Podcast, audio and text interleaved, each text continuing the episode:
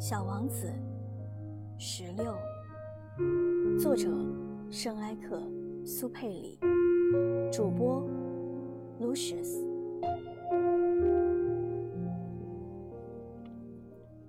我想，小王子大概是利用一群候鸟迁徙的机会跑出来的。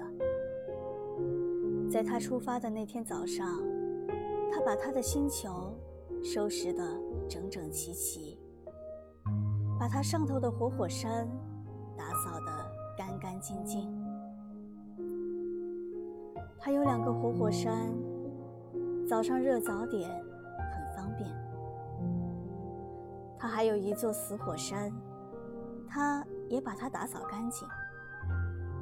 他想，说不定它还会活动呢。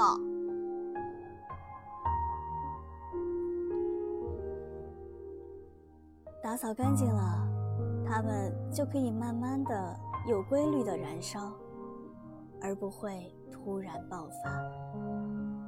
火山爆发就像烟囱里的火焰一样。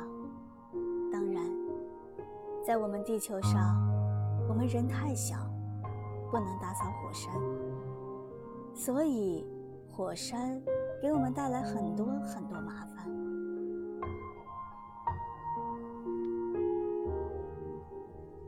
小王子还把剩下的最后几棵红面包树苗全拔了，他有点忧伤，他以为他再也不会回来了。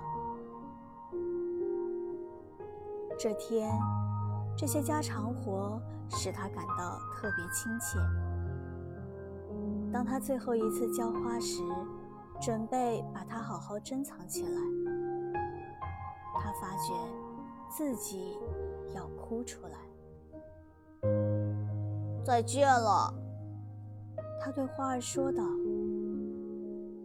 可是花儿没有理他。再见了，他又说了一遍。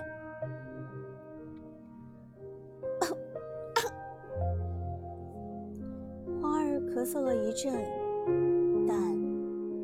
是由于感冒。他终于对他说道：“我方才真蠢，请你原谅我。希望你能幸福。”花儿对他毫不抱怨，他感到很惊讶。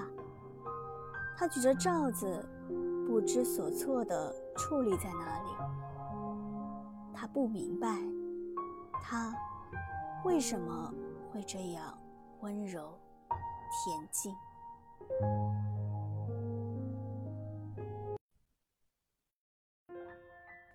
的确，我爱你。花儿对他说道。但由于我的过错，你一点儿也没有理会。这丝毫不重要。不过。你也和我一样的蠢。希望你今后能幸福。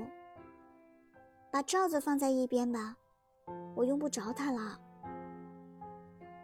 要是风来了怎么办？